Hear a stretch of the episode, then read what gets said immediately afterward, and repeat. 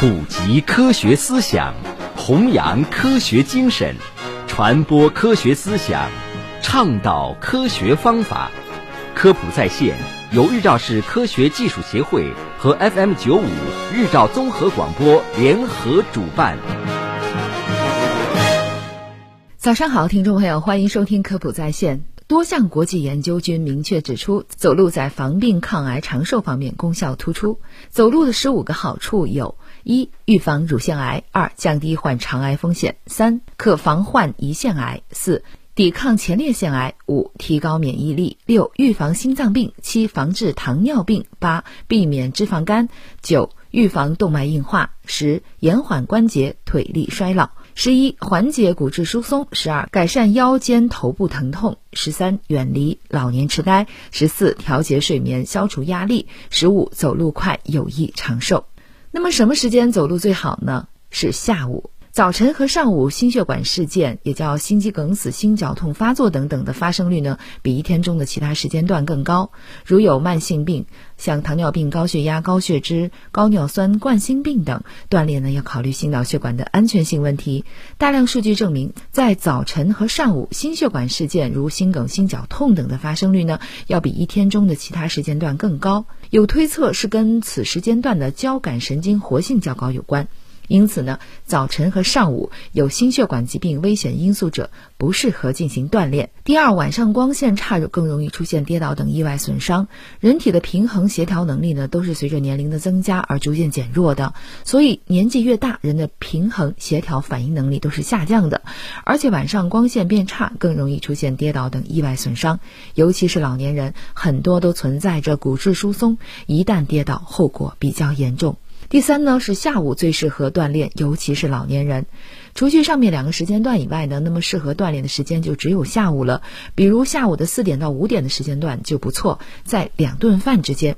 总的来说呢，对于健康成年人来说，只要是能够在自己一天的日程里安排出锻炼的时间，无论是上午还是下午、早晨、夜晚，都是被鼓励的。但是涉及到慢病者、老年人，还是要考虑锻炼的安全性。那么每天走多少步最好呢？答案是六千步。都说日行一万步，一个人每天之中上厕所走几步，上下楼走几步，办公室里走几步，加起来就有四千步。除去这四千步后的六千步，才是真正能够改善健康的。而且这六千步呢，最好是一口气走完。人的心脏一天通过跳动要往外打十万次血，血出去后还得回到心脏，谁在起作用呢？全身的六百四十块肌肉，只要肌肉运动，就会把血挤回心脏。每走一步呢，就相当于把脚上的血挤回心脏。那么去哪里走路最好呢？草地、土地是最好的。不是每条路都适合走路，理想场所应该是草地、土地，而避免在水泥地、柏油路等硬地面上走。当然，在实际生活中实现这个比较困难。但是有土路的地方就不要走柏油路，因为地面会给你一个反作用力，会构成一些危害。比如中长跑运动员最容易犯的问题就是这个胫骨的骨膜炎，迎面骨一摸都分棱了，而且很痛，这是无菌性炎症。在硬地上走呢，就容易引发这种疾病。在人行便道上走也没问题，但是呢，最好远离机动车废气。那么走路最佳的速度是多少呢？每秒走两步。健走对于大多数人来说，以每分钟一百二十到一百四十步，大约是每小时五点五到六公里的速度为宜，大概是每秒走两步。每次在健步走之前，应该先用慢步走，每分钟约七十到九十步，相当于每小时三到四公里来热身。走完六千步之后呢，可以用中速走，也就是每分钟九十到一百步，相当于每小时四到五公里，作为锻炼后的整理运动。走路穿什么鞋子呢？当然是合脚、轻便、防滑的运动鞋。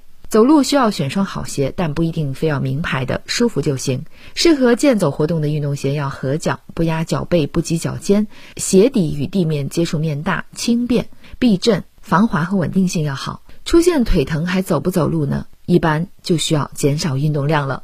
很多人走路的时候会有膝关节突然发软的经历，同时呢膝关节会疼痛。这些症状是由髌骨关节紊乱，这些症状是由髌骨关节紊乱、膝关节骨性关节炎或者是腰椎间盘突出引起的。建议呢及早就医，诊断治疗，同时要注意减少运动量，避免爬山爬楼梯，保暖。